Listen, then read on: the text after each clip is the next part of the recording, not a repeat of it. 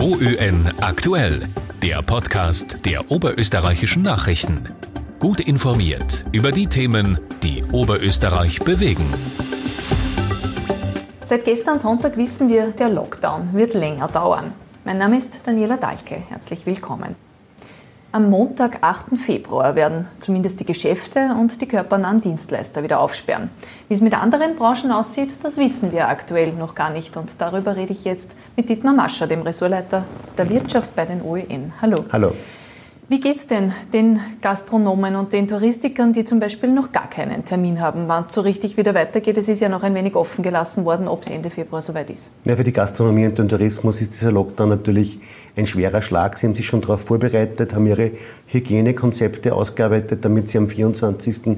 Jänner aufsperren können. Das ist jetzt alles Makulatur.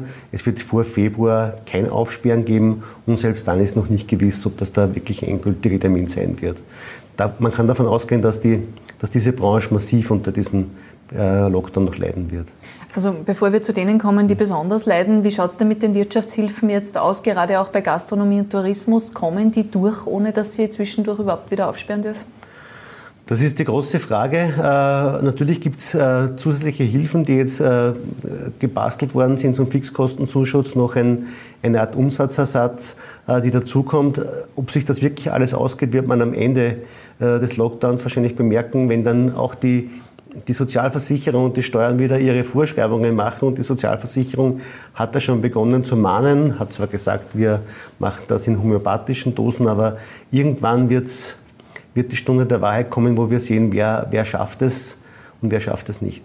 Können die Hilfen jetzt mithalten mit dem Umsatzersatz, den wir da im November hatten, der ja doch recht üppig ausgefallen ist, gerade für Gastronomie und Hotellerie? So, üppig ist das nicht mehr jetzt. Also das war zum Teil in einigen Bereichen eine kleine Überförderung. Äh, das geben die Unternehmen auch zu. Aber sie haben vorher und nachher natürlich nicht so viel bekommen.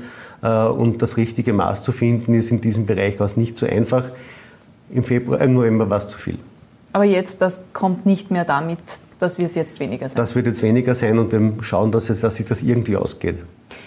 Gastronomie und Tourismus sind natürlich besonders betroffen, weil sie nicht mal einen Termin haben. Aber wie schaut es denn in den anderen Branchen aus? Also massiv betroffen ist der Handel, der natürlich äh, eigentlich jetzt mit dem Ausverkauf beginnen wollte und wieder vertröstet ist auf mindestens bis 8. Februar, speziell im Textilhandel, die ja Winterware haben und die Ware einfach nicht rausbringen.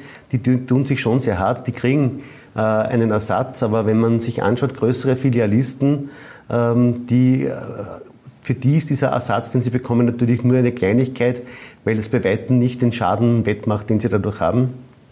Ich habe eben mit äh, dem Chef der Firma Fussel telefoniert, mit dem Herrn Mayer, und der hat eine ganz klare Rechnung mir aufgezeigt. 40 Millionen Euro Umsatzverlust im Jahr 2020 und der Ersatz, den die Firma bekommt, sind 2 Millionen Euro ist ja wahrscheinlich nicht der einzige Unternehmer. Haben Sie noch mit anderen gesprochen? Äh, bei anderen ist es nicht so dramatisch, weil zum Beispiel die Firma Hartlau auch ein Filialist, der gedeckelt ist mit den Hilfen, der kann zumindest seine Hörgeräte, seine Handygeschichten und seine äh, Brillen verkaufen. Der hat einen gewissen Umsatz, darf bestimmte Produkte nicht verkaufen.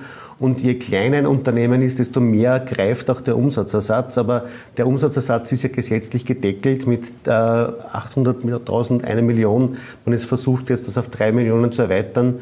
Aber für einen großen Filialisten wie Fussel oder beispielsweise Humanik oder so, ist das natürlich nur ein Tropfen auf den heißen Stein.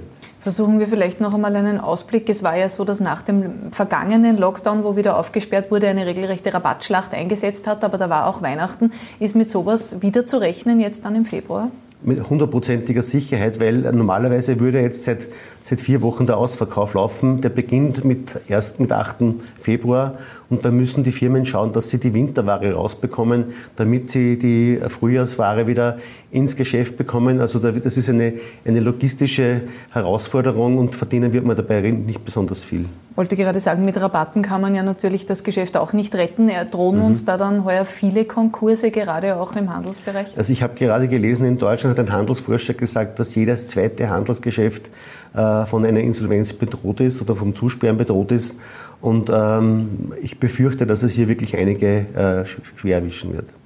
Wird da noch was zu retten sein, bevor möglicherweise noch ein Lockdown kommt? Gehen Sie von so etwas aus?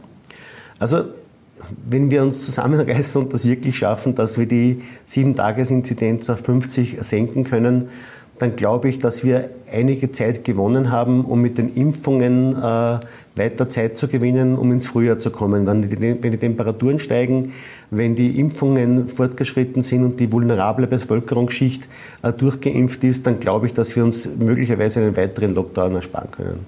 Aber wenn man das jetzt sich alles so anschaut, noch ein Lockdown, das wird die Wirtschaft so, wie wir sie kennen, nicht überleben, oder? Das hat man beim letzten Mal auch schon gesagt. Äh, Tatsache ist, dass mit den Hilfen natürlich die öffentliche Verschuldung steigt.